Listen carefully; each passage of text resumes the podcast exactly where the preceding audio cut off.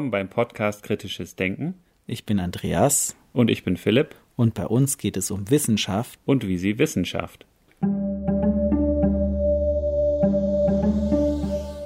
In dieser Episode sprechen wir mit Professor Dr. Ulrich Diernagel. Ulrich Diernagel studierte, promovierte und habilitierte an der Ludwig-Maximilian-Universität in München. Seine Forschungsschwerpunkte liegen in den Bereichen Schlaganfallforschung, bildgebenden Verfahren sowie in der Metaforschung zur Verbesserung der Forschungsqualität. Er ist Direktor des Instituts für experimentelle Neurologie an der Charité Berlin sowie Gründer und Direktor des Quest Centers am Berlin Institute of Health. Er ist Autor zahlreicher Fachpublikationen und populärwissenschaftlicher Veröffentlichungen. Wir haben ein langes Gespräch mit Ulrich Diernagel geführt und im ersten Teil des Gesprächs sprechen wir über strukturelle Probleme in der Forschungslandschaft, die Replikationskrise und den P-Wert. Und nun viel Spaß beim Gespräch. Herzlich willkommen, Uli Diernagel, bei uns im Kritischen Denken Podcast Interview. Wir freuen uns sehr, denn es gibt ganz viele spannende Themen, die du bearbeitet hast oder an denen du auch forschst. Und eins, was für unseren Podcast besonders interessant ist, weil es bei uns um kritisches Denken geht, ist auch die An Auseinandersetzung mit der Qualität von Forschung oder der Verbesserung von Forschung. Und damit hast du dich ja auch in vielen Publikationen auch auseinandergesetzt und auch am eigenen Institut, glaube ich, spielt es auch eine große Rolle. Ja, hallo. Also Zunächst mal ist es ja so, dass ich Schlaganfallforscher bin und da sozusagen jahrzehntelang zu dem Thema geforscht habe und äh, auch da ein Institut leite, was sich damit auseinandersetzt, zu verstehen, was bei so einer Erkrankung wie dem Schlaganfall im Gehirn passiert und was man dagegen tun kann. Und aus dem heraus hat sich ein Interesse entwickelt, aus im Grunde der puren Notwendigkeit, wenn man so will, sich mit Qualität auseinanderzusetzen, weil ich festgestellt habe, dass und da will ich jetzt gar nicht andere äh, anschwärzen, sondern unsere eigene Qualität nicht so war, wie ich mir das letztlich dann begonnen habe zu erarbeiten oder mir klar wurde. Und aus diesem zunächst noch sehr auf den Schlaganfall und auf unsere Forschung bezogenen Interesse, mir genauer zu überlegen, was machen wir da eigentlich bei dieser Forschung und könnten wir es nicht sogar besser machen. Dafür gibt es eben viele Gründe, sich das zu überlegen, weil diese Forschungen insgesamt nicht so erfolgreich sind, wie sie vielleicht sein sollten hat sich eben ein eher generelleres Interesse daraus entwickelt und weil ich festgestellt habe, das ist ja nicht nur ein Problem oder, oder, Dinge, die wir in der Schlaganfallforschung uns überlegen sollten, sondern das geht weit darüber hinaus und daraus heraus hat sich dann ein eigenes Institut oder ein Zentrum entwickelt, das mache ich jetzt parallel. Das befasst sich ganz spezifisch mit diesen Fragestellungen und letztlich dem, wie wir die Forschung, die wir an einer Einrichtung wie der Charité und auch am Max-Delbrück-Zentrum, aber im ganz Wesentlichen an der Charité noch besser machen können. Und, und, das ist das, was ich zurzeit tue, eben beides Schlaganfallforschung und, und dieses etwas allgemeinere Thema, aber da gibt es eine ganz große Schnittmenge. Was waren denn das für Fragen, die dazu geführt haben, dass du gemerkt hast, dass die Datenqualität oder überhaupt die Forschung noch nicht die Qualität hat, die du dir gewünscht hast?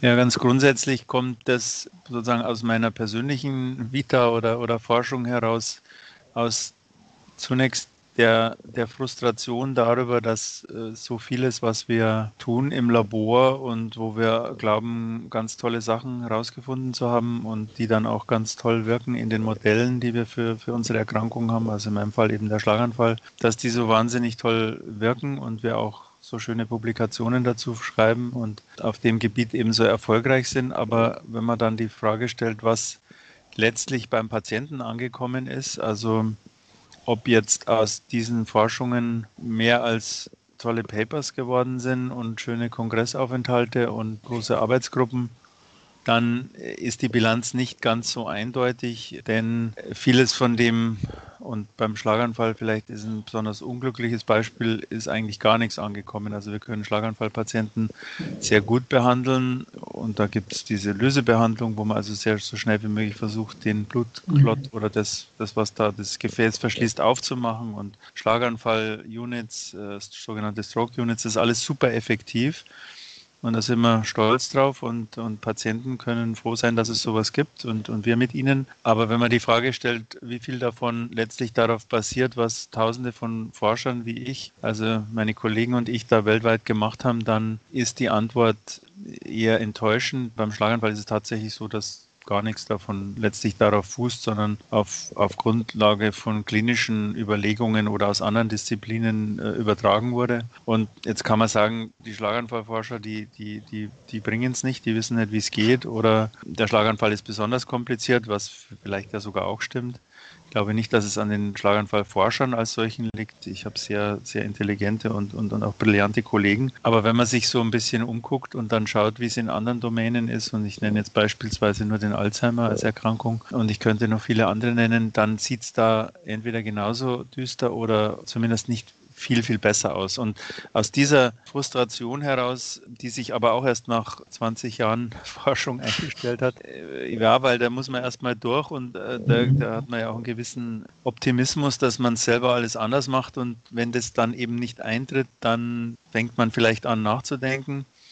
Und das war die eine Sache und die wurde im Grunde dadurch, möchte ich sagen, ja, befördert, dass ja zur gleichen Zeit an anderer Stelle auch Probleme in, in, in den Lebenswissenschaften, also ich denke jetzt mal ganz besonders an die Psychologie, aber auch in anderen Bereichen diskutiert wurden, die, also jetzt als schönes Beispiel, ein, ein Paper, was mir damals sehr zu denken gegeben hat, wobei ich da hatte ich schon irgendwie so, war ich schon in der Richtung unterwegs, aber was mir sehr zu denken gegeben hat, war ein, ein Artikel von 2005, in dem John Ioannidis äh, den spektakulären Titel hatte, Why Most Published Research Findings Are False, also warum mhm. die meisten publizierten äh, wissenschaftlichen Ergebnisse falsch sind. Und dieser Titel, den manch einer damals noch für einen Scherz hielt oder für eine Provokation und eigentlich dann in der Abmoderation des Artikels erwartet hat, dass das also dann doch nicht so schlimm kommt, der wurde eines Besseren belehrt. Und mittlerweile sind wir an einem Punkt, wo, glaube ich, ja in gewisser Weise dieser, dieser, dieser Titel sich als richtig erwiesen hat. Also da kam einerseits meine eigene Unzufriedenheit mit, mit meiner eigenen Forschung zusammen mit einer mit einem Erwachen an vielen Stellen mhm. in der Forschung und einer neuen Disziplin, die in, die in der Zeit ja entstanden ist. Sagen wir mal, so neu ist sie auch nicht, aber in, in dieser Ausprägung ist sie neu, der, der Meta-Research, also der Forschung zu Forschung. Und das, das alles zusammen hat dann, ja, hat es bei mir geklickt, wobei ich vielleicht nur den Einsatz anschließen möchte. Also ich habe ja gesagt, dass das so schwierig ist oder dass so wenig übertragen wird aus diesen Modellen, die wir da im Labor äh, vor uns äh, mhm. hinforschen und dann zum Patienten. Ich will jetzt damit, und das will ich gleich anfangs sagen, nicht unterstellen, dass das der einzige Grund ist, dass also da wir, wir Fehler machen, die man auf diese Weise einfach verbessern könnte. Da gibt es ganz viele Gründe, die jenseits von dem liegen, was wir jetzt gerade besprechen, die auch alle mhm. äh, wichtig sind. Ich glaube aber, dass das dass Qualitätsprobleme oder die Art und Weise, wie wir das angehen, eine wichtige Rolle dabei spielt. Und äh, mhm. insofern man mhm. diese identifizieren kann, glaube ich, und auch aufzeigen kann und quantifizieren kann, eben mittels Meta-Research, ist natürlich besonders interessant, diese jetzt anzugehen und dann muss man halt mal schauen, ob es besser wird. Also mhm. den Beweis müssen wir ja auch erstmal antreten. Ja, und also sozusagen, man kann sagen, erstmal diese Diskrepanz zwischen, man hat oft positive Studienresultate, zum Beispiel zu irgendwelchen Prüfsubstanzen, die man bei Krankheiten, Ähnlichem einsetzen will und dann nachher dem, was effektiv rauskommt, das hatte ich dann so wie skeptisch gestimmt oder auch ähm, ja, ja, an dem Thema. Nicht nur mich, auch die Industrie, ja, die sich mittlerweile Industrie. zurückzieht aus ja. diesem Gebiet. Mhm. Wo man dann merkt, interessanterweise gibt es viele positive Resultate, die sich dann nachher aber nicht bestätigen lassen. Ja. Und es gab, also ich kenne es jetzt auch, in Neurowissenschaften gab es ja mal dieses Paper auch noch mit den Voodoo Correlations, das war, hat ja. auch für viel Aufsehen gesorgt, wo ja in vielen Studien auch Korrelationen berichtet worden sind, die eigentlich aufgrund der Genauigkeit der Messinstrumente gar nicht äh, gemessen werden könnten, theoretisch. Oder der berühmte Lachs, in dem man, der tote Lachs, in dem man ja, aktivierte Hirnareale gefunden hat und so. Ja, ja, das kam also aus allen Ecken, kamen da die. Mhm. Erst so richtig raus nach 2005, nach dem. Ja, ja, ja. Und, also und der, meine, der berühmte Lachs ist 2000, weiß nicht was, 12 hat er den, den Ig Nobelpreis gewonnen okay. und Also ich, ich denke, das sind Parallelentwicklungen, aber sagen wir mal so, mein erstes Paper auf dem Sektor war 2006, glaube ich. Und so, so, das war so die Zeit, wo es, glaube ich, formal richtig losging, wo Leute anfingen, skeptisch zu werden, in, speziell mit so Dingen, werden die, wird die Statistik richtig gemacht, sind die Fallzahlen mhm. ausreichend, mhm. Äh, mhm. werden Verzerrungen, also Bias, wird das ordentlich im Schach gehalten durch Verblindung und Randomisierung und so. Oder, oder müssen wir uns da doch nochmal die Sache genauer anschauen? Das war alles so um, um Mitte der, der 2000er. Das sind jetzt knapp 15 Jahre und in der Wissenschaft dauern solche um Umweltprozesse ja doch auch manchmal relativ lang mit Gruppenbildung in der Forschung und so weiter. Ja. Kann man denn jetzt nach knapp 15 Jahren schon sagen, dass sich was zum Positiven geändert hat? Oder ist das noch zu früh? Ja, also es wäre natürlich schön zu sagen, dass es ganz eindeutig ist, aber so eindeutig ist es nicht. Also man muss die Frage insofern qualifizieren, was heißt, ob man merkt, dass, dass es besser geworden ist. Also ist, dass sich was getan hat und dass er jetzt Raum greift, diese Überlegungen, das kann man definitiv sagen. Also ein wichtiger Merker dafür ist, dass jetzt Fördergeber, die also das Geld, die uns letztlich das Geld weiterreichen vom entweder vom Stifter oder meistens vom Steuerzahler und wir dann diese Forschung damit machen, dass die mittlerweile das auch äh, alarmiert wurden und, und äh, das Gefühl haben, dass sie hier vieles finanzieren, was vielleicht sie besser hätten nicht finanzieren sollen. Die legen jetzt gerade die Latte höher, verlangen schon viele Dinge, damit sie überhaupt einen Antrag kriegen müssen, müssen solche Sachen dann gemacht werden. Auch Journale sind durchaus aktiv geworden, jetzt langsam. All das sind relativ neue Entwicklungen und mhm. verlangen von den Autoren andere Dinge wenn man den harten Test haben will und wenn man wissen will, also ist jetzt alle, ist jetzt schon was wirklich übertragbarer geworden oder vielleicht noch sogar einen Schritt vorher, wird jetzt mehr mit solideren Fallzahlen gearbeitet, wird jetzt mehr verblindet, wird jetzt mehr randomisiert, also werden diese Verzerrungen jetzt besser im Griff gehalten, dann muss man sagen, da gibt es mittlerweile relativ viele Untersuchungen dazu, die also das vor, vor zehn Jahren sich angeguckt haben und sich auch jetzt angucken. Mhm. Das ist Insgesamt muss man sagen, ja, da hat sich was getan. Zum Beispiel sage ich jetzt einfach mal, ich schmeiße da ein paar Untersuchungen in eine zusammen, die ich mir gerade im Kopf bilde, diesen Mittelwert. Sag mal so, wenn die wenn vorher 30 Prozent der Arbeiten verblindet ihre Studie gemacht haben in diesen Bereichen und damit 70 Prozent nicht, also die Mehrheit nicht, dann sind es jetzt vielleicht 40 Prozent oder so, die es machen, mhm. vielleicht auch ein bisschen mhm. mehr. Also okay. das ist nachweisbar, aber es ist nicht wirklich, noch, noch nicht, sage ich jetzt mal, wirklich substanziell. Aber das ist vielleicht auch eine Exponentialkurve und das war jetzt erstmal so eine Aktivierungsenergie, die da reingeflossen ist. Mich macht die Sache, dass eben die Fördergeber und die Journale da jetzt ein bisschen die Daumenschrauben anziehen. Insofern optimistisch, dass sich das dann auch weiter in, in diese Zahlen hinein nachweisen lässt. Aber noch ist es nicht wirklich dramatisch, diese Veränderung. Und das hat natürlich ganz viele Gründe, die man sich überlegen kann. Ich würde sagen, einer der wesentlichen besteht darin, dass ja das System nicht angelegt ist, diese Dinge zu belohnen oder in irgendeiner Weise zu durchzusetzen, sondern eigentlich im Gegenteil, es ist ja nur aufwendig. Das, was man da machen müsste, am Ende sind es mehr Experimente, die auf, werden aufwendiger und, und, und, viele andere Dinge. Also das sind alles Dinge, die ja eigentlich dem, dem Forscher erstmal davon abhalten, ein, ein schnelles, schönes, spektakuläres Paper hinzulegen. Und solange aber dies belohnt wird und nicht was anderes, ist natürlich der Anreiz nur marginal und wird daher auch wahrscheinlich nur von einer Minderheit akzeptiert oder, oder angenommen. Und belohnt heißt in dem Fall natürlich äh, mit den Publikationen mit möglichst hohem ja. Impact Factor in den genau. Journalen für die Beförderung und die für den, für den Lebenslauf. Also im, im, Lebenslauf zählen eben diese tollen Publikationen und ja. man nimmt eine Publikation in einem hohen Impact Faktor Journal grundsätzlich als Ausweis besonders werthaltiger Forschung und das mag sogar so sein. Also ich, ich bin ja kein, bin ja auch der Überzeugung, dass es ganz tolle Nature Paper gibt und Cell Paper da geht auch wahnsinnig viel durchaus schlaue Gedanken hinein. Aber weil diese Journale eben das Spektakuläre nur belohnen, äh, also nur, nur das drucken, die können ja, das ist ja deren Auftrag, ich will die da auch gar nicht in die Pflicht nehmen. Äh, Nature kann keine negativen Resultate, es sei denn, sie sind spektakulär, publizieren, sondern da muss eben die neue Therapie, die, die neue Idee, die zu einer Therapie führen kann, die meinetwegen den Alzheimer oder sonst was halt, das ist deren Geschäftsmodell.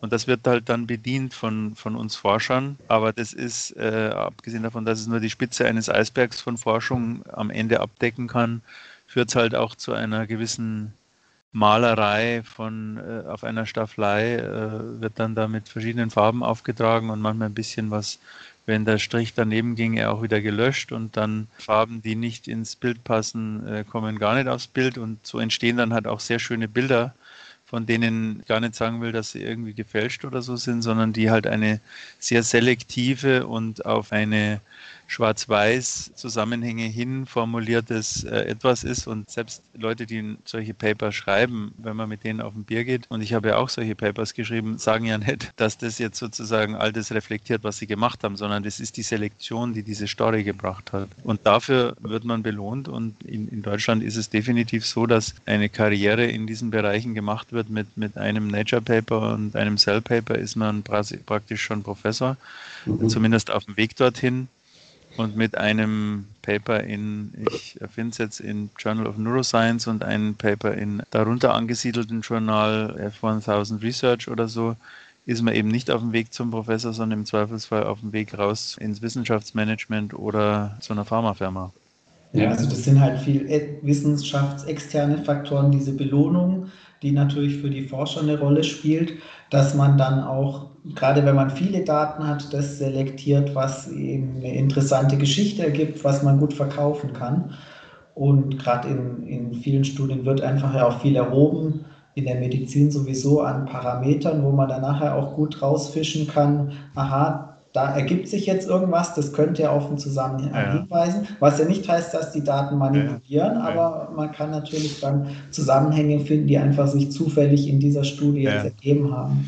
Ja, da steckt ja auch was ganz Verrücktes drinnen im Sinne des Erkenntnisgewinns, wie man vorgeht. Also da haben einige Autoren den, den Begriff des äh, Garden of the Forking Path dafür verwendet als Bild. Also das ist ein, ein Titel von einer, einer Novelle von Borges äh, und, und was, ich weiß nicht, wie es im Deutschen heißt, aber sozusagen der Garten der sich verzweigenden Pfade. Mhm. Und worauf die hinweisen ist, dass die Forschung insbesondere in diesem explorativen oder äh, entdeckerischen Modus, den ja die meisten von uns machen. Und mhm. Konfirmation, mhm. da müsste man auch nochmal drüber reden, fehlt in ja. den meisten Fällen. Die geht ja so, dass man sozusagen, man macht was und dann hat man einen Befund und von dem Befund geht man zum nächsten Befund und dann kommt vielleicht ein Befund, der nicht das gebracht hat, was man wollte, dann nimmt man sozusagen die rechte Abzweigung und macht nochmal ein Experiment mit, mit einer anderen Technik und das geht auch nicht, aber dann macht man vielleicht noch, hat noch eine zweite Technik, die was ähnliches macht und das geht dann.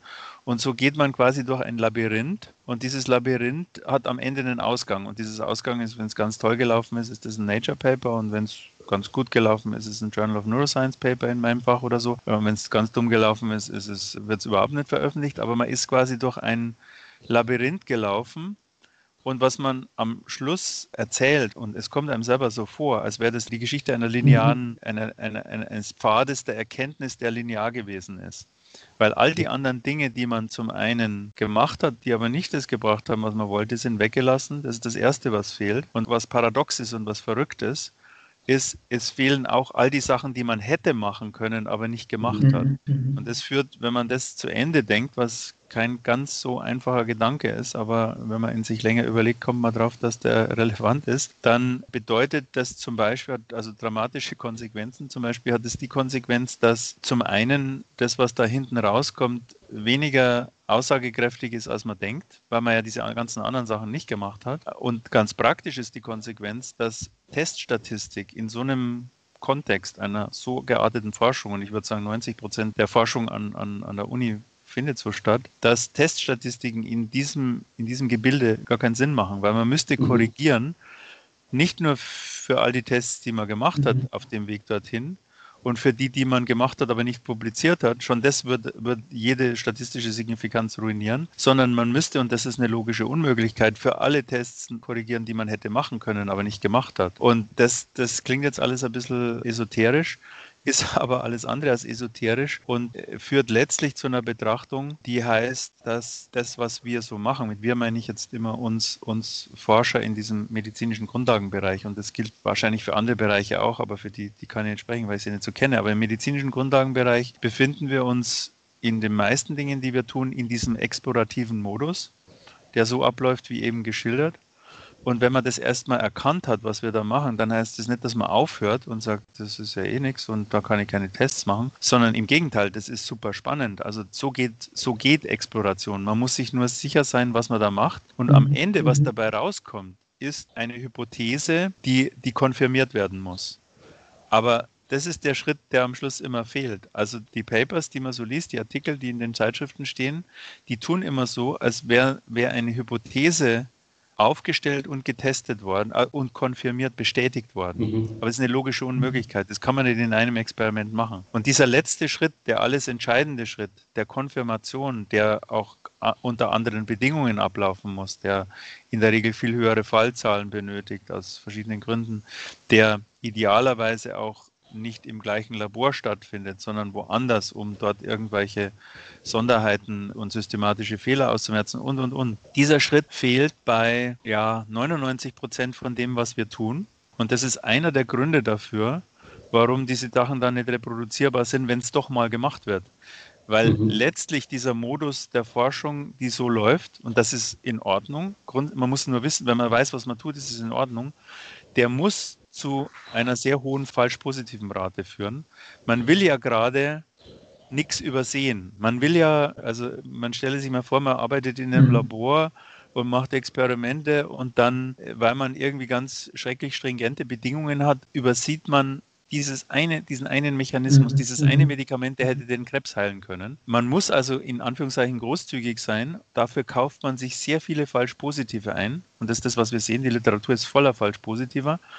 Und dann muss man hergehen und aus diesen falsch positiven oder aus diesen Befunden überhaupt, man weiß ja nicht, welcher falsch positiv ist, dort, wo das relevant ist, man kann nicht alles nochmal überprüfen, aber dort, wo es wichtig ist, wo man sagt, oh, das könnte aber wirklich jetzt in die Behandlung gehen, wir machen jetzt eine klinische Studie in diese Richtung, muss das vorher konfirmiert werden. Und das ist nie oder fast nie konfirmiert worden und dann läuft man halt äh, sozusagen in eine, in eine, Situation hinein, wo sich das dann nicht bestätigt und deshalb hat sich die Pharmaindustrie beschwert, dass sie, dass sie nichts nachmachen kann, was, was, was die Akademiker da so machen und so. Im Grunde ist es, wenn man sich es genau überlegt, nicht einmal total verkehrt alles, sondern es, es wird nur an der Stelle verkehrt, wo man am Schluss ver, vergisst, was man eigentlich macht, nämlich pure Exploration, also Hypothesengeneration und den letzten entscheidenden Schritt, nämlich der der Bestätigung, hinten runterfällt. Vielleicht ist da die Biomedizin und die Life Sciences speziell. Ich weiß es nicht, wie es zum Beispiel in der Physik ist. Wahrscheinlich ist da nicht so. Vielleicht ist da auch alles ein bisschen äh, eindeutiger. Aber in der Partikelphysik ist auch nichts eindeutig. Insofern, ich kann es nur für die Biomedizin sagen, ich, ich glaube, den, den meisten Forschern, die ganz tolle Forscher sind und super Bescheid wissen über ihre über ihren Gegenstand und, und über die Technik als solche, die sie da einsetzen, das konfokale Mikroskop, das funktionelle MR, die, was, was sie also so machen, den, den CRISPR-Cas-Kit und all das drumherum, das können die super. Aber ihnen, ihnen fehlt, und, und das liegt vielleicht auch daran, dass sowas nie gelehrt wird oder auch nie reflektiert wird, ihnen fehlt äh, der Blick drauf, was das eigentlich jetzt erkenntnistheoretisch, was sie da eigentlich machen. Mhm. Und das ist nicht nur pure La pour La oder das ist jetzt irgendwie so epistemologisch interessant, so, ja, also toll, das auch noch zu wissen, sondern das hat massive Auswirkungen auf das, wie man seine eigenen Befunde interpretiert, welche Schlüsse man zieht. Das geht bis zu dem Punkt, wie der Titel einer Arbeit. Ich schreibe nur noch, mhm. mittlerweile nur noch Arbeiten, die den Titel haben, der beginnt immer An Exploratory Study. Hm, hm, hm. Mhm, okay. Ich sage es gleich im Titel, weil und wenn ich die anderen Titel immer lese, dann steht da a New Mechanism vor und äh, so, so auf mhm. dem Level. Mhm. Das ist aber verständlich, dass wir das alles so toll finden, aber es ist, doch, es ist nicht zu rechtfertigen.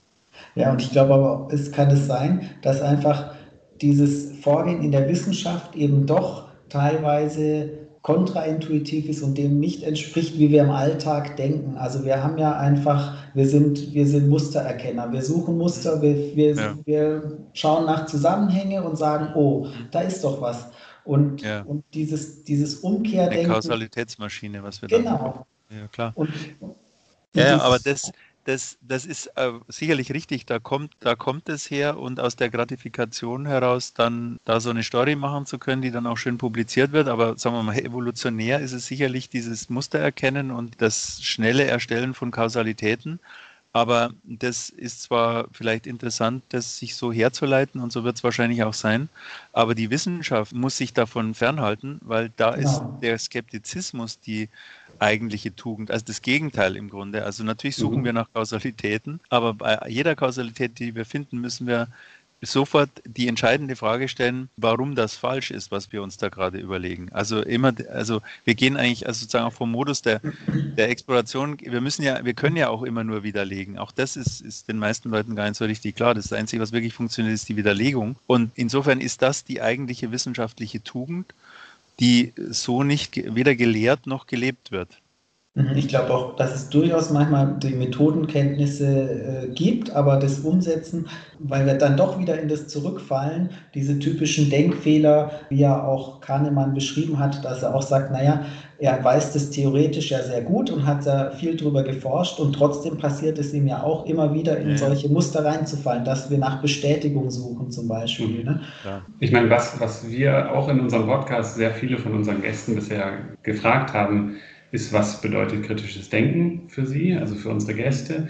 Und sehr oft haben wir dann die Antwort bekommen, das kritische Denken setzt eigentlich bei einem selber an, weil genau das der Fall ist. Man sieht die Fehler und die Verfehlungen und die ja. Biases an den anderen sehr ja. leicht, aber bei einem selber das wirklich auf das eigene Handeln und Denken anzuwenden. Korrekt, aber jetzt, Jetzt werfe ich, also ich, sehe ich absolut auch so. Und wenn Wissenschaft funktioniert oder im Idealzustand, würde sie eben dieses, unter anderem dieses, dieses individuelle Problem dadurch in Schach halten, dass es einen vernünftigen Peer Review gibt und so weiter. Also dass ein andere dann im mhm. Zweifelsfall mhm. einbremsen oder dass es klare methodische Handreichungen gibt und dann, dann wendet man die an und dann stellt man fest, hoppla. Aber trotzdem ist mir ein Gedanke an der Stelle schon wichtig. Also der, der hat damit zu tun, aber er ist einfacher an dem Bias, an dem Problem des, des, des Bestätigungsbias zu illustrieren. Im Grunde, meiner Meinung nach, ist die Tatsache, dass wir dies, diesen Bias haben, unseren eigenen Überlegungen, unseren tollen Gedanken und Ansätzen und Versuchsdesigns, die wir da haben, absolut notwendig und ist überhaupt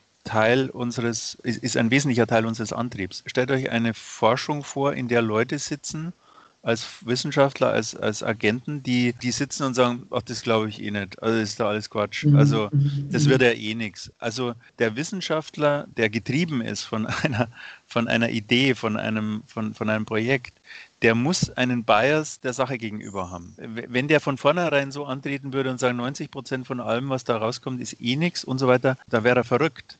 Äh, da mhm. würde keiner fünf Jahre seines Lebens in ein PhD für irgendwas setzen. Mhm. Insofern glaube ich, dieser Bias als solcher ist nicht nur irgendwie natürlich, sondern er ist auch notwendig. Aber er muss einem bewusst sein und er muss mhm. im Schach gehalten werden. Und da, genau dafür gibt es jetzt, äh, das ist ja jetzt nichts Exotisches. Also mhm. dafür gibt es ja all die, dafür gibt es Verblindung, dafür gibt es Randomisierung, dafür gibt es einen Review-Prozess, dafür gibt es Statistik, äh, wenn sie richtig gemacht wird und und und. Also da gibt es, das ist an sich ein Armamentarium, das uns vor Biasen schützt, was sich gewaschen hat. Das Problem ist, es kommt nicht genügend zum Einsatz und dann wird es gefährlich. Was, was gibt es für Möglichkeiten? Was siehst du für Optionen, das zu optimieren, dass wirklich auch mehr zum Einsatz kommt oder was für andere Instrumente könnte man noch einsetzen? Ja, also was mir schon, schon, also bei mir fängt schon da an, wo ich, ich mache ja auch viel Unterricht und habe morgen zum Beispiel einen, einen, einen nachmittäglichen Kurs an der Charité, der offen ist für technisches Personal, für, für Studenten und für Professoren und die kommen auch immer alle. Also in dieser Mischung meine ich. Und das ist eine interessante Mischung und der, der trägt also den Titel, was sie schon immer über den P-Wert wissen wollten, sich aber nie zu fragen getraut haben. Und da okay. demontiere ich den, den P-Wert.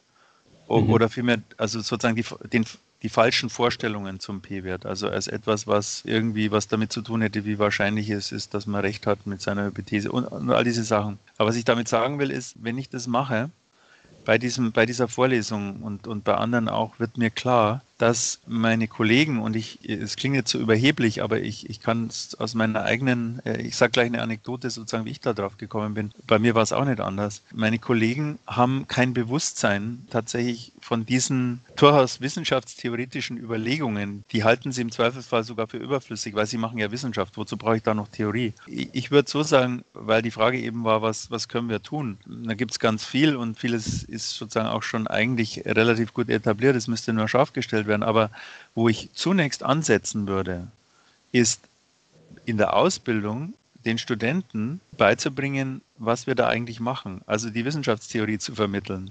Und das hat man vielleicht irgendwo mal gemacht und vielleicht gibt es auch irgendwo Nischen, wo, wo man sowas macht. Aber ich kann sagen, ein Medizinstudent oder auch ein Biologe bei uns oder so, die, die lernen die tollsten Sachen. Also die vom Krebszyklus angefangen bis mhm. zu irgendwas und wie CRISPR-Cas funktioniert, das ist alles super und das müssen die auch wissen.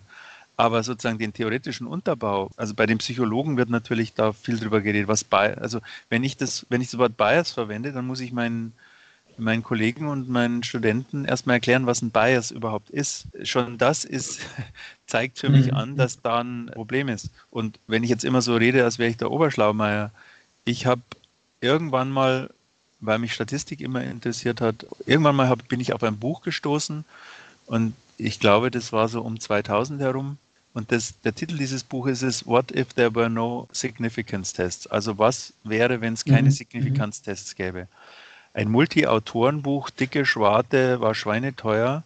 Aus irgendeinem Grund heraus, ich, ich wundere mich heute noch, warum ich das gemacht habe, habe ich da 100 D-Mark oder was noch, das war glaube ich sogar noch vor der Umstellung, 150 mhm. Mark hingeblättert, habe mir dieses Ding gekauft und habe das sogar in Urlaub mitgenommen und fange an, dieses Buch zu lesen das habe ich gelesen wie einen Krimi, zwei Wochen und dann habe ich es gleich zweimal gelesen, obwohl das Ding 400 Seiten hatte. Und da wurde mir klar, was mir bis dahin noch nicht klar war. Da kamen dann auch so Dinge vor wie Bayes Theorem und so. Habe, hatte ich vorher noch nie was davon gehört. Und es hat mich dann ungefähr, ich kann es gar nicht mehr sagen, vier bis fünf Jahre gedauert, bis ich einen Exorzismus vollzogen hatte, in all den falschen Vorstellungen, die ich hatte von dem, was wir da eigentlich machen, rein auf der statistischen Seite. Ich hatte mhm. all die falschen Vorstellungen von, was ein P-Wert ist. Ich konnte ihn berechnen. Ich war sogar bei meinen Kollegen als derjenige angesehen, zu dem man gehen konnte, wenn man in SPS oder in SAS oder mhm. in was mhm. auch immer eine, eine, Repeated Measures ANOVA gebraucht hat und nicht wusste, was man eingibt und so. Das konnte ich denen alles machen. Im, Na Im, Nachhinein war mir klar,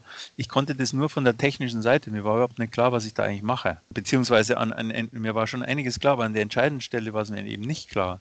Und was ich damit sagen will, ist, dass nicht nur wird, werden entscheidende Momente, und das hat bisschen was mit Statistik zu tun, aber wenn man jetzt beim Base ist, dann ist man schon bei, bei sehr konzeptionellen Dingen auch und der Frage, wie wir, wie kann überhaupt Wissen generiert werden und was sind Bias und was ist Konfirmation, was ist Exploration, diese ganz grundlegenden Fragen.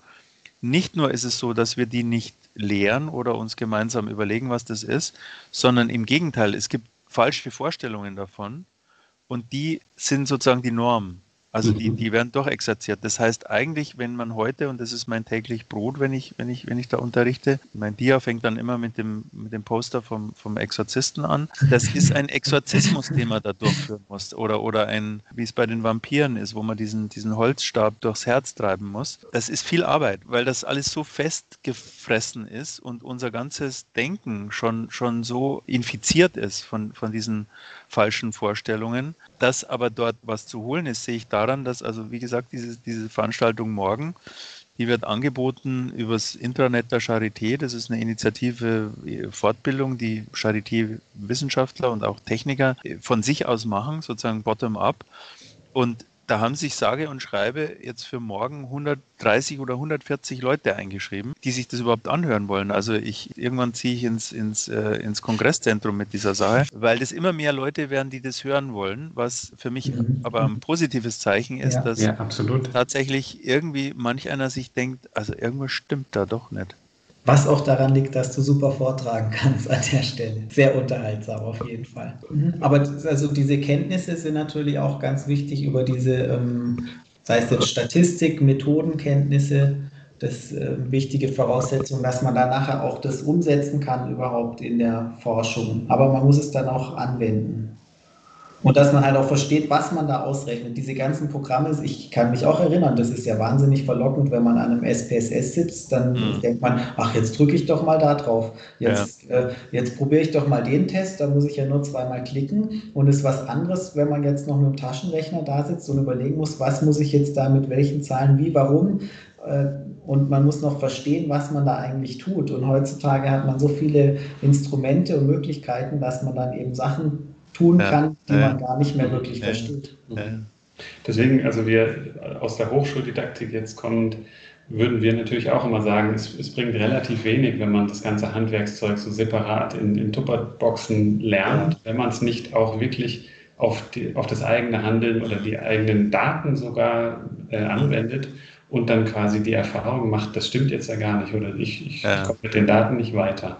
Also das, im Idealfall ist es natürlich in den Unterricht integriert. Ja, ja, ja, ja. Aber findet nicht in der Weise, leider nicht in der Weise statt, weil natürlich, das ist jetzt auch kein böser Wille natürlich. Die, die, das kann man meiner Meinung nach auch erklären aus verschiedenen, ja, da gibt es verschiedene Gründe dafür. Der eine ist ein rein praktischer. Mittlerweile ist das Wissen in den einzelnen Domänen, egal wo, mhm, mhm. so angeschwollen und so viel, dass, dass die Vermittlung des, des eigentlichen Wissens den gesamten Raum auffrisst, für den, wo man noch irgendwas anderes mhm. machen könnte. Mhm. Und dann wird es einfach schwierig und dann haben die Leute auch keinen Bock mehr, sich, keine Ahnung, nach 20 Uhr noch irgendwie sowas reinzuziehen. Und zum anderen, glaube ich, ist, ist ein Problem natürlich das, dass dadurch, dass viele dieser Fehler, nenne ich es jetzt mal, so durchgesetzt sind, dass sie im Lehrkörper selber auch vorkommen. Also mhm. ich, ich, ich, fürchte, dass viele meiner Kollegen, äh, die dort dozieren, ich weiß es auch, also ich, ich mache ja bei dieser Veranstaltung mit diesem P-Wert, da, da verteile ich anfangs immer Zettel und bitte die Anwesenden draufzuschreiben, äh, was in ein oder zwei Sätzen der, der Satz, äh, um, eine Umschreibung des Satzes ist, was bedeutet, wenn ein Ergebnis signifikant ist auf dem Level 5% oder so. Sie sollen doch einfach mal in zwei Sätzen hinschreiben, was das so, so ganz allgemein verständlich, muss jetzt gar keine, gar keine statistische Nomenklatur sein. Mhm. Dann sammle ich die Blätter wieder ein und lese daraus vor.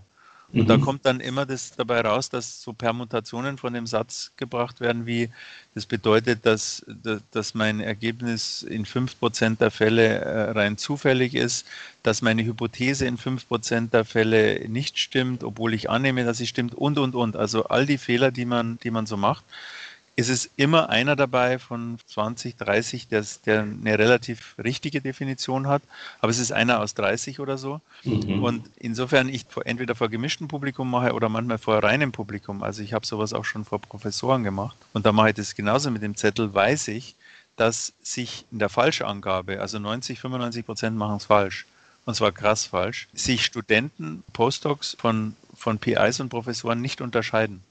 Also da gibt es nicht so, dass dann die Professoren es irgendwie richtig machen. Die sind nur geschammiger beim Ausfüllen. Man, da, da ist die, der, der Return ist geringer, während ich bei den anderen immer äh, jedes Blatt kriege, kriege ich, wenn ich es bei den Professoren mache, immer nur die Hälfte der Blätter wieder. Also insofern, ja.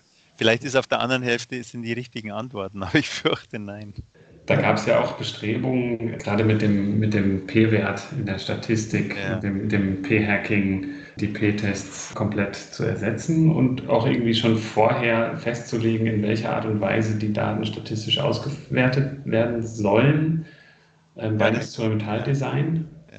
Ja gut, das ist jetzt gerade, das ist ja auch eine witzige Sache, weil das ist ja eine ganz, ist eine ganz akute Debatte. Also da gab es jetzt ja mhm. zwei, zunächst gab es ein Paper in Nature Human Behavior, das, das hatte den Titel Redefine Alpha oder, oder der P-Value. Die haben argumentiert, den P-Wert sozusagen die Standardschwelle, die wir ja so meistens bei 0,05, also 5 Prozent ansetzen, auf 0,005, also um eine, um eine Größenordnung zu verschieben, was dazu führen würde, dass von der gegenwärtigen Literatur äh, nur noch wenige Prozent überhaupt signifikant wären und oder diesen, diesen Claim machen können, dass sie was Signifikantes haben. Und daraufhin hat es ein zweites Paper kurz darauf gegeben, das war erst vor kurzem, und das war unterzeichnet, das war eine Petition, also ein Paper äh, als Petition formuliert. Und das war Remove, war da der Titel, Remove the P-Value. Und die haben also mhm. gefordert, dass also der P-Wert komplett sozusagen verbannt wird. Das hat natürlich insbesondere auch wegen der 800 Unterzeichner, da waren natürlich auch prominente Leute dabei, jetzt nochmal sehr viel Aufmerksamkeit gebracht und auch eine, die Kontroverse dann in Nature gab es dann nochmal einen Schlagabtausch zwischen verschiedenen Fraktionen. Das ist insofern eigentlich sehr witzig und interessant, weil dies ist eine Kontroverse, die in der in der Wissenschaft etwa alle, also ob der Zyklus stabil ist, glaube ich, kann man nicht sagen, aber etwa alle 20 Jahre auftritt. Also zum, die letzte große Welle war in den 2000ern. Da war der Ausschlaggeber unter anderem das Buch, was ich zuerst erwähnt habe, What if there, there were no mhm. significance tests. Und dann gab es in 2000 einen großen, sehr schönen Review über diese Kontroverse. Und der hat dieses, also über, über die, schaffen wir den P-Wert jetzt ab oder, oder was machen wir damit?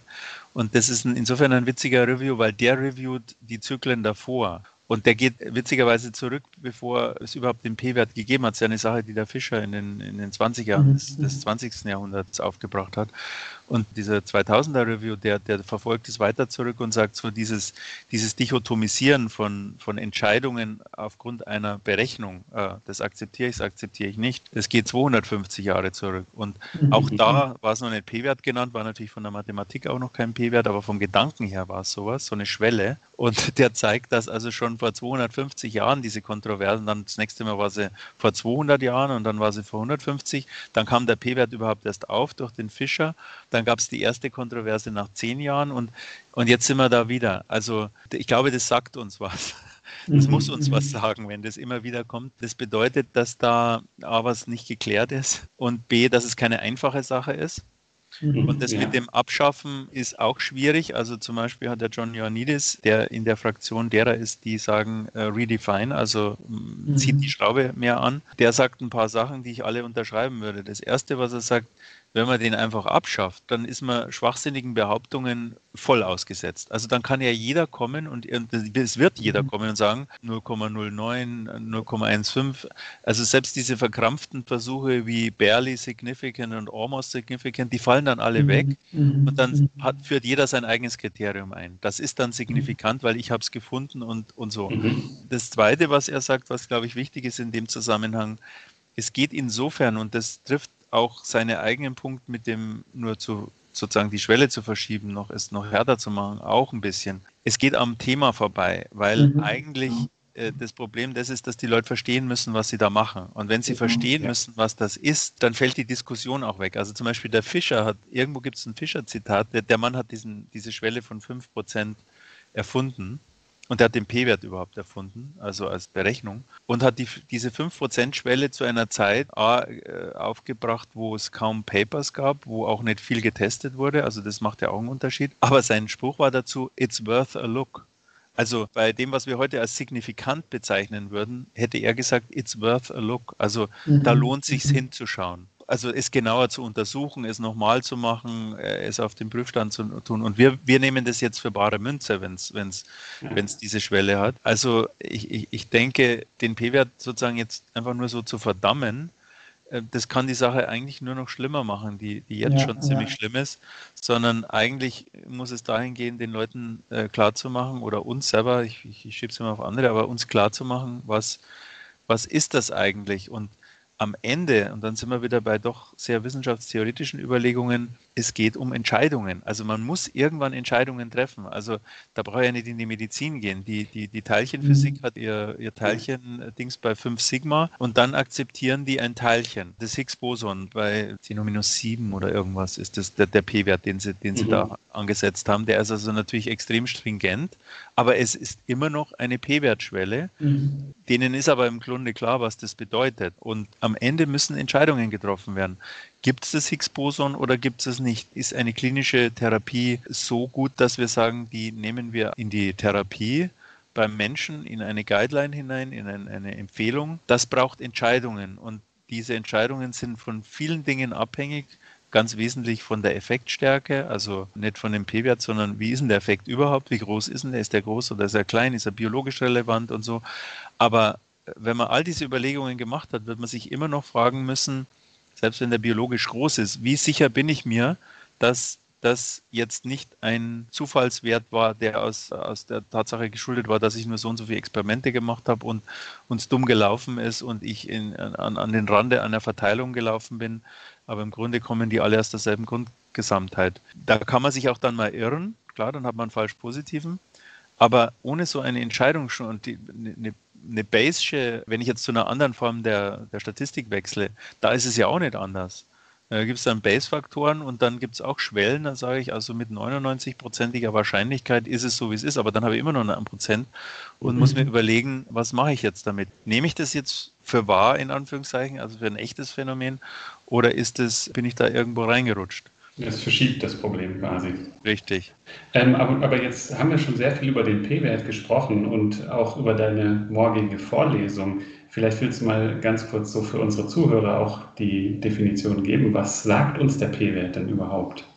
Ja, das Wichtigste äh, vorab ist, dass der P-Wert nur eine Aussage über die Daten machen kann und nicht über die Hypothese. Also da benutze ich ja immer das Beispiel von den, von den Physikern wieder. Es ist immer schön, die Physiker zu nehmen, weil die Physiker ja zu Recht als, als echte und harte Wissenschaft gelten. Vor kurzer, äh, vor, nee, nicht vor kurzem, das war 2012, also schon Zeit her, ich glaube, es war 2012. Die haben, es waren, glaube ich, hauptsächlich italienische Physiker, aber ein internationales Konsortium ein tolles Experiment gemacht. Sie haben Neutrinos produziert, also so ein Teilchen, so ein Atomteilchen und haben das in, im CERN, in diesem Beschleuniger produziert und haben das Richtung einem Detektor geschickt, der ein paar tausend Kilometer weg war in Italien. Und da mussten diese Neutrinos auch noch durch einen Berg durch, sonst kann man die irgendwie nicht nachweisen, ich kenne mich da nicht aus, aber super Experiment, also es ist mhm. aufwendigst äh, vom Feinsten. Und dann haben sie das Experiment gemacht und da kam raus, dass die früher ankommen, als sie mit Lichtgeschwindigkeit ankommen könnten. Also mit anderen Worten, Neutrinos bewegen sich schneller als die Lichtgeschwindigkeit. Das wäre sozusagen, das würde die Physik und Einstein und alles umkippen. Auch mhm. Kausalität und alles hat natürlich dann dazu geführt, dass das auch in allen Zeitungen war. Die Titel der New York Times war Einstein Rollover, Fragezeichen. Und die haben das Experiment wiederholt. Es war das Gleiche. Sie haben es publiziert.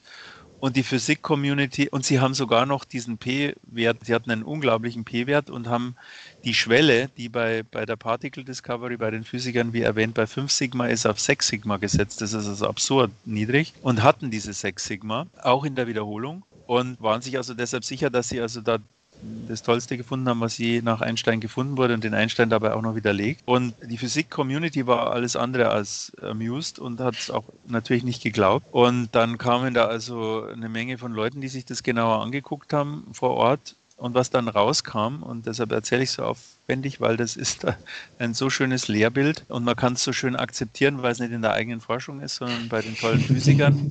Dann kamen, also äh, haben sich die das angeguckt und dann stellten sich zwei Dinge raus. Erstens, da war ein Kabel locker und zweitens dieses GPS, mit dem sie diese Entfernung bestimmt haben. Also die, diese Entfernungsmessung war ja die Grundlage für die Geschwindigkeitsbestimmung.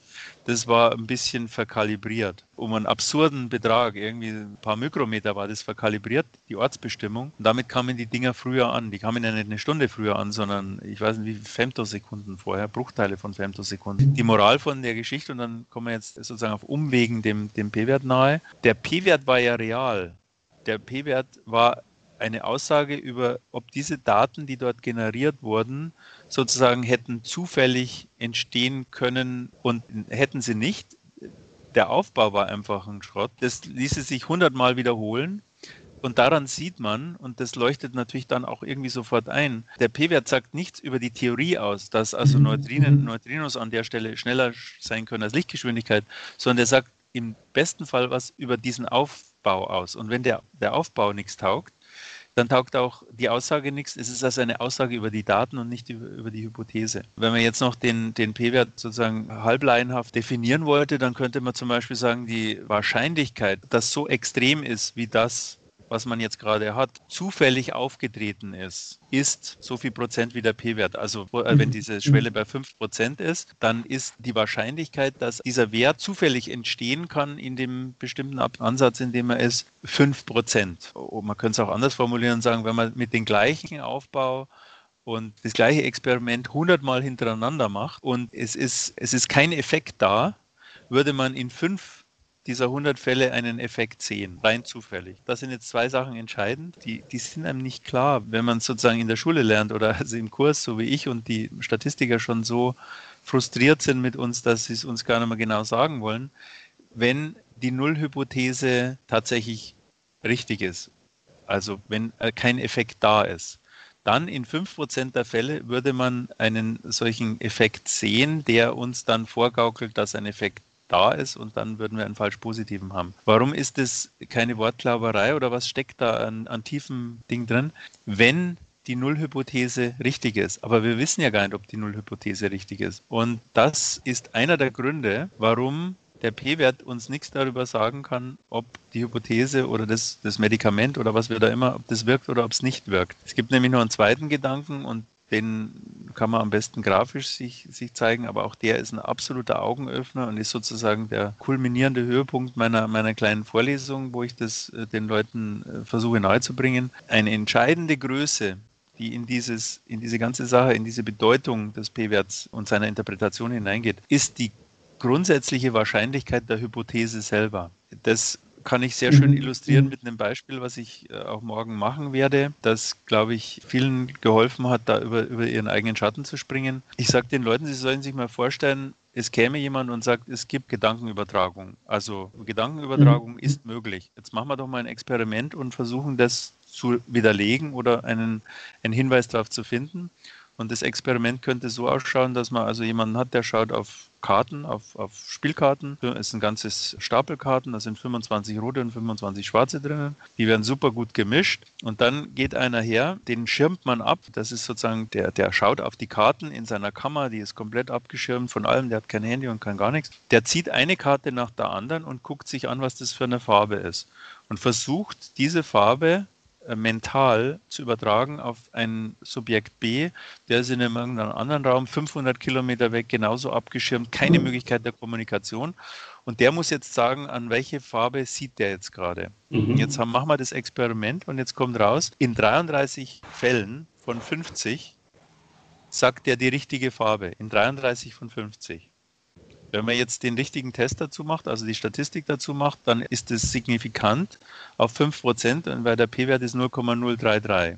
Warum dieses Beispiel? Also sage ich den Leuten, wenn ihr jetzt das hört, also würde euch das jetzt überzeugen, dass es Gedankenübertragung gibt? Und dann schütteln alle den Kopf. Dann sage ich, ja klar, es überzeugt euch nicht. Aber jetzt sagt mir doch mal, warum euch das nicht überzeugt.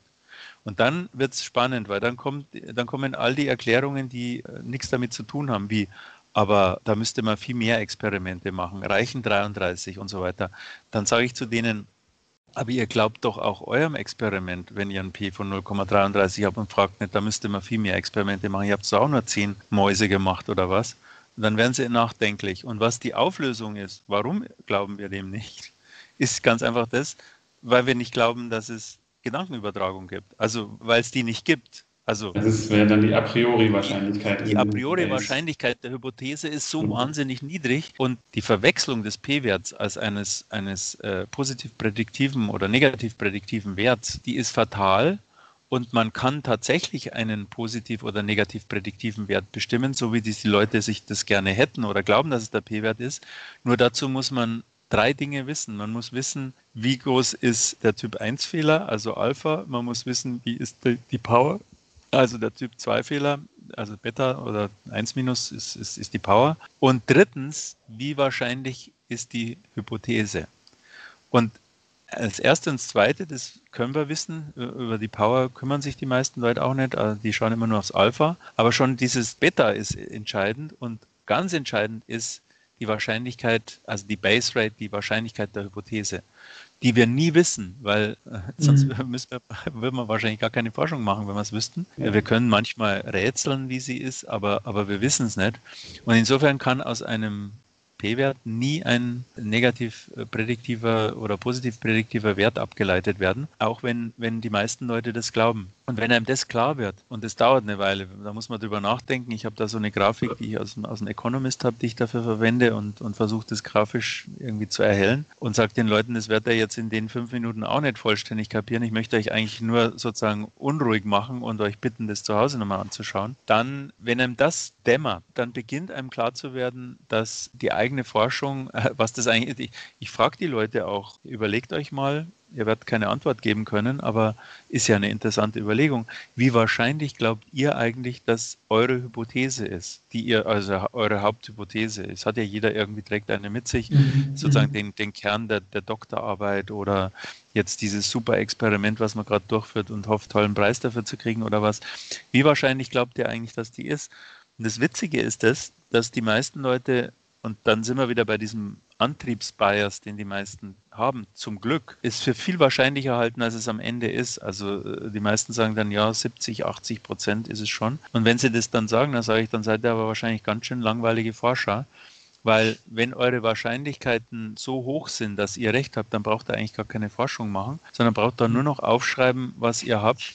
Dann macht ihr auch nicht den gegenteiligen Fehler, nämlich einen falsch negativen, ihr schreibt einfach Paper. Wenn die Wahrscheinlichkeit aber sehr, sehr gering wäre, dann, dann seid ihr vielleicht super geniale Forscher, aber ihr werdet nie drauf, ihr habt keine Chance, das nachzuweisen. Es ist, es könnt ihr, ihr könnt es quasi nicht nachweisen. Und insofern muss man am Schluss glücklich sein, wenn die Wahrscheinlichkeiten irgendwo bei 10, 20 Prozent sind, was so im Schnitt, was wahrscheinlich sogar überschätzt ist aber erstmal als ein totaler Bummer kommt für den Forscher, weil man ja dann anfängt zu überlegen, ja, wenn das so ist, warum, warum mache ich dann überhaupt, also warum investiere ich vier, vier Jahre meines Lebens da rein?